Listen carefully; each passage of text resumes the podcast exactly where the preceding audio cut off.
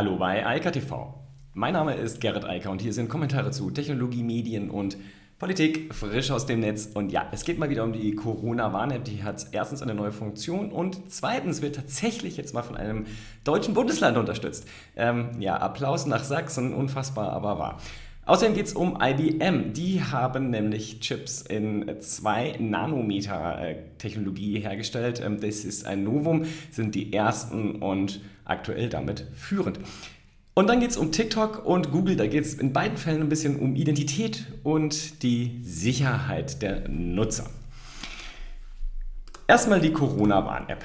Es ist tatsächlich wahr, die Schnelltests, die man machen kann da draußen von unterschiedlichen Anbietern, werden jetzt Teil der Corona-Warn-App. Das heißt, man bekommt die Informationen darüber, wie der ausgefallen ist, dann da drin als QR-Code und das ist auch das Besondere, man kann sie dann auch weiterleiten. Also man kann, wenn man nämlich tatsächlich positiv getestet wird, das dann über die Corona-Warn-App direkt ausstrahlen lassen. Das passiert nicht automatisch, aber man kann es dann durchführen lassen. Und wie gehabt ist das verkryptet, also verkryptet, sehr schön, äh, ist das weiterhin datenschutzseitig unproblematisch. Die Daten, die man äh, zum Beispiel bei einem Test an, angibt, werden dort nicht gespeichert, sondern es wird nur ein Hash hinterlegt, der ist dann auch in der App. Das heißt, man bleibt privatsphärenseitig in der Corona-Warn-App immer auf der richtigen Seite, nämlich safe, Datenschutz ist gewährleistet und so soll es auch sein. Also, damit hat die Corona-Warn-App jetzt noch eine weitere Funktion Neben der Kontaktverfolgung, neben der Möglichkeit für Check-ins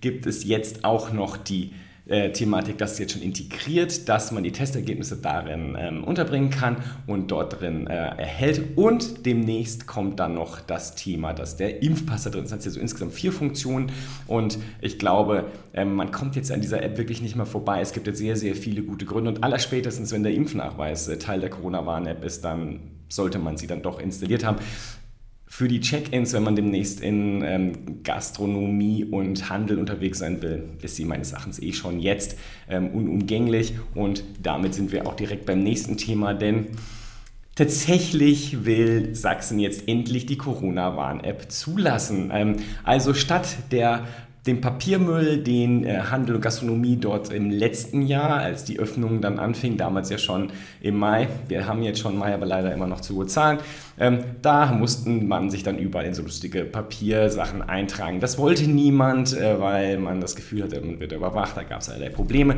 Ähm, das kann man jetzt einfach per Check-in lösen und Sachsen stellt das halt gleich. Das heißt, es reicht, wenn man mit der Corona-Warn-App sich eincheckt. Damit geht Sachsen tatsächlich, so irre das auch klingt, einen Sonderweg, denn die anderen Bundesländer setzen ja weiterhin lieber auf die Luca-App. Ähm, was für mich aus vielerlei Gründen unverzeihlich ist, denn äh, vor allem werden hier einfach nur Steuermittel verschwendet. Es gibt die Corona-Warn-App, die ist seit einem Jahr verfügbar. Die hat eine Check-in-Funktion, die obendrein auch noch empfohlen wird. Darauf, daran erinnert auch nochmal Netzpolitik.org und sagt, der Ulrich Kelber hat doch schon allen gesagt, benutzt doch bitte, also den Bundesländern gesagt, benutzt doch bitte die Corona-Warn-App. Die ist nämlich datenschutzseitig korrekt und sauber, ganz im Gegenteil zur Luca-App, die das nicht ist. Aber, und das muss man zum Thema Luca-App einfach auch nochmal sagen, die Luca-App funktioniert nicht. Das wollen die Leute offensichtlich nicht verstehen. Also offensichtlich auch einige Bundesländer nicht. Die Luca-App funktioniert nicht. Sie kann die Funktion, die sie haben soll, die Kontaktverfolgung, nicht erfüllen. Ganz im Gegenteil. Und das zeigen ja gerade auch mehrere Netzinitiativen. Die Luca-App lässt sich einfach nur fluten mit Mülldaten. Ähm, die Leute brauchen dort keine, ihre wirklichen Daten gar nicht hinterlegen. Das heißt, eine Kontaktverfolgung ist überhaupt nicht möglich. Ich glaube, der Hype, der da um die Luca-App gemacht wird, der wird von denen gemacht, die die Kontaktverfolgung nicht wollen. Also die ganz explizit verhindern wollen, dass äh, dort eine Kontaktverfolgung erfolgt. Das ist nämlich, glaube ich, die Wahrheit. Und das sind die, die das Ding immer noch hypen. Wer eine Kontaktverfolgung unterstützen will, benutzt die Corona-App. Die funktioniert, also die Corona-Warn-App, die offizielle Corona-Warn-App von Deutschland. Offizielle App, nicht irgendein komisches Privatprodukt wie die Luca-App die funktioniert, die kann eine Kontaktverfolgung machen und sie macht das anonym. Das heißt, man muss keine Kontaktinformationen hinterlegen. Ganz anders als bei der Luca-App, die nämlich zentral die Daten speichert, die aber Falschdaten an die Gesundheitsämter gibt. Das heißt, das Ding ist nur eine Arbeitsbeschaffungsmaßnahme für die Gesundheitsämter und funktioniert nicht. Also, bitte einfach die Corona-Warn-App äh, benutzen. Sachsen macht es jetzt vor, vielleicht kommen die anderen Bundesländer dann ja auch noch auf den Geschmack und verstehen, dass sie doch lieber die funktionierende, datenschutzseitig empfehlenswerte App benutzen sollten und nicht eine App, die nichts anderes macht als Geld abzocken vom Steuerzahler. Das macht nämlich die Luca-App. Und, und obendrein noch, indem sie dann auch noch Daten speichert und niemand weiß, was damit passiert. Der CCC, alle Sicherheitsforscher, die sich bisher dazu geäußert haben, sagen, die Luca-App ist absolut katastrophal. Sie ist ein Überwachungssystem. Es gibt keinen Grund, diese App zu benutzen. Sie hat keine Vorteile, nur Nachteile. Die Corona-Warn-App hat alle Vorteile jetzt integriert, inklusive demnächst auch noch dem Impfpass. Das heißt, die Luca-App ist einfach überflüssig und schlichte Geldverschwendung. Es ist traurig, dass Bundesländer das Ding auch noch bezahlt haben. IBM, ja, das ist cool. Ähm, neue Technologie ist ja immer besonders spannend, denn mit neuer Technologie, also Hardware, äh, folgen ja meist spannende Möglichkeiten nach. Und IBM ist jetzt der erste Chip-Hersteller, der ein 2 Nanomillimeter Chip hergestellt hat. Was bedeutet das? Das bedeutet, dass, das kann man sich vielleicht besser vorstellen, ich zumindest, auf einem Quadratmillimeter, was ja schon winzig ist, passen mit einer 2 Nanomillimeter Technologie von IBM jetzt 333 Transistoren. Also 33 Schall, 333 Schalter pro, nein, Entschuldigung, pro Nano Quadratmillimeter. Wow. Ähm, ich glaube, ich tick mal lieber darunter, da habe ich es irgendwo hingeschrieben. also, ähm, 333 ähm, äh, Chips, Transistoren pro Quadratmillimeter, doch ist richtig, das ist dann 2 Nanomillimeter Technologie. Ähm, ja, wenn man sich, das, äh, wenn man sich den Vergleich hier anschaut, äh, sieht man ganz schön, äh, TSMC, also die kennt ihn niemand, das, ist die, das sind äh, die Jungs, die für Apple und so weiter die Chips bauen, die benutzen eine 3 Nanomillimeter Technologie. Intel benutzt aktuell noch eine 7 Nanomillimeter Technologie, also ist ganz weit davon entfernt und da ist auch Samsung. Also IBM jetzt ganz vorne mit dabei und ähm, ich vermute, dass sie das lizenzieren werden. Ich würde mich wundern, zumindest wenn IBM jetzt wieder in die Chip-Produktion einsteigt. Aber man weiß es nicht, ist ja gerade ein spannender Markt geworden. Jedenfalls interessant auch zu sehen, wie unterschiedlich hier die Anbieter sind. Also nochmal, ich blende mich hier nochmal aus. Ähm, Intel kommt auf 7 Nanomillimeter, äh, genauso wie Samsung und TSMC auf 3 Nanomillimeter und IBM jetzt auf 2 Nanomillimeter. Das wird einfach zur Folge haben, dass man entweder bei der gleichen Chipgröße viel weniger Energie verbraucht oder bei einer kleineren Chipgröße und gleicher Energiemenge trotzdem mehr Prozessorleistung hat. Also, wie dem auch sei, man kann kleinere Geräte bauen, die genauso schnell rechnen oder man hat das gleich große Gerät und dann sehr viel mehr Rechenleistung oder sehr viel weniger Stromverbrauch. Beides sehr spannend, natürlich gerade für alle Mobilgeräte und da geht es eh hin. Ähm, und ich rede jetzt nicht nur von Smartphones, sondern auch den ganzen Wearables, die alle immer mehr Rechenleistung haben wollen. Und ja, ich glaube, das ist sehr hilfreich und wir werden darauf basierend dann irgendwann schöne neue Gadgets sehen und natürlich dann auch andere Software, die man dann wieder oben draufsetzen kann. So, dann noch kurz TikTok. TikTok will jetzt auch einen Identitätsservice anbieten, Login with TikTok. Ähm, das ist eigentlich eine logische Konsequenz aus der Größe, die TikTok mittlerweile hat. Bedeutet, Drittentwickler, also Dritt-Apps, Dritt-Websites und so weiter, können jetzt darauf aufsetzen und können Menschen mit den TikTok-Credentials einloggen. Also man muss sich dann nicht auf einer Website anmelden, so wie heute kann man dann statt nur dem Google-Login oder dem Twitter-Login oder dem Facebook-Login, da gibt es ja noch ein paar offene Standards, aber die benutzt so gut wie niemand, kann man dann auch TikTok in Zukunft benutzen. Also die Zugangsdaten, die man bei TikTok schon hat, kann man benutzen, um sich bei anderen Drittanbietern wieder einzuloggen. Das ist sehr bequem, wird gerne genutzt. Ähm, muss jeder selbst wissen, was er da einsetzt, aber auf jeden Fall entsteht jetzt hier eine weitere Möglichkeit. Und wie gesagt, das ist einfach nur logisch. TikTok hat mittlerweile über zwei Milliarden äh, Downloads, hat über eine Milliarde aktiver monatlicher Nutzer.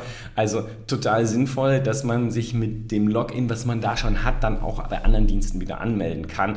Ähm, wie gesagt, einfach eine logische Konsequenz aus der Größe, die TikTok mittlerweile hat, weil sie halt jetzt wettbewerbsfähig sind zu Google, zu äh, Facebook, aber auch sowieso längst zu Twitter. Da sind sie letztlich größer schon. Ja, und Google, äh, Google hat, da geht es auch letztlich um die Identität und von dem Identitätsdiebstahl, den wollen sie weiter unterdrücken und sie wollen mehr Sicherheit für die Nutzer und wollen jetzt äh, 2FA, also Zwei-Faktor-Authentifizierung, durchsetzen und wollen sozusagen mehr Anreize setzen, ähm, das mal positiv auszudrücken, dass die Nutzer zum Beispiel ihre Mobilfunknummer äh, hinterlegen. Das macht Sinn.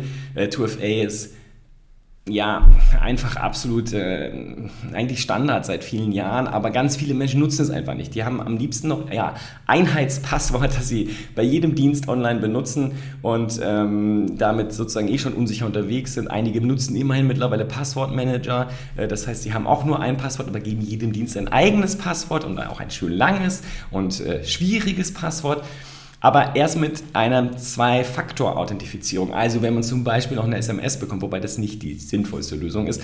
Ähm, oder zum Beispiel, wenn man eine zweite App benutzt, äh, wie zum Beispiel Authy, äh, das, das was ich benutze, kriegt man darüber ein, ein, da kann man einen Code abrufen, den kann man, nachdem man das Passwort eingegeben hat, dann muss man noch diesen zweiten Faktor, also diese zweite Passwort sozusagen hinterlegen. Das wird äh, generiert in dem Moment, gilt dann nur für ein paar Sekunden, dann tippt man das ein und dann ist man drin. Und zumindest mal bei allen wichtigen Diensten Diensten. Also zum Beispiel Google, wo man halt vielleicht seine Mails hat oder andere Tools im Hintergrund spielen lässt. Also zum Beispiel Google Ads und ähnliches, wo man also auch noch seine Kreditkarten dann hinterlegt hat.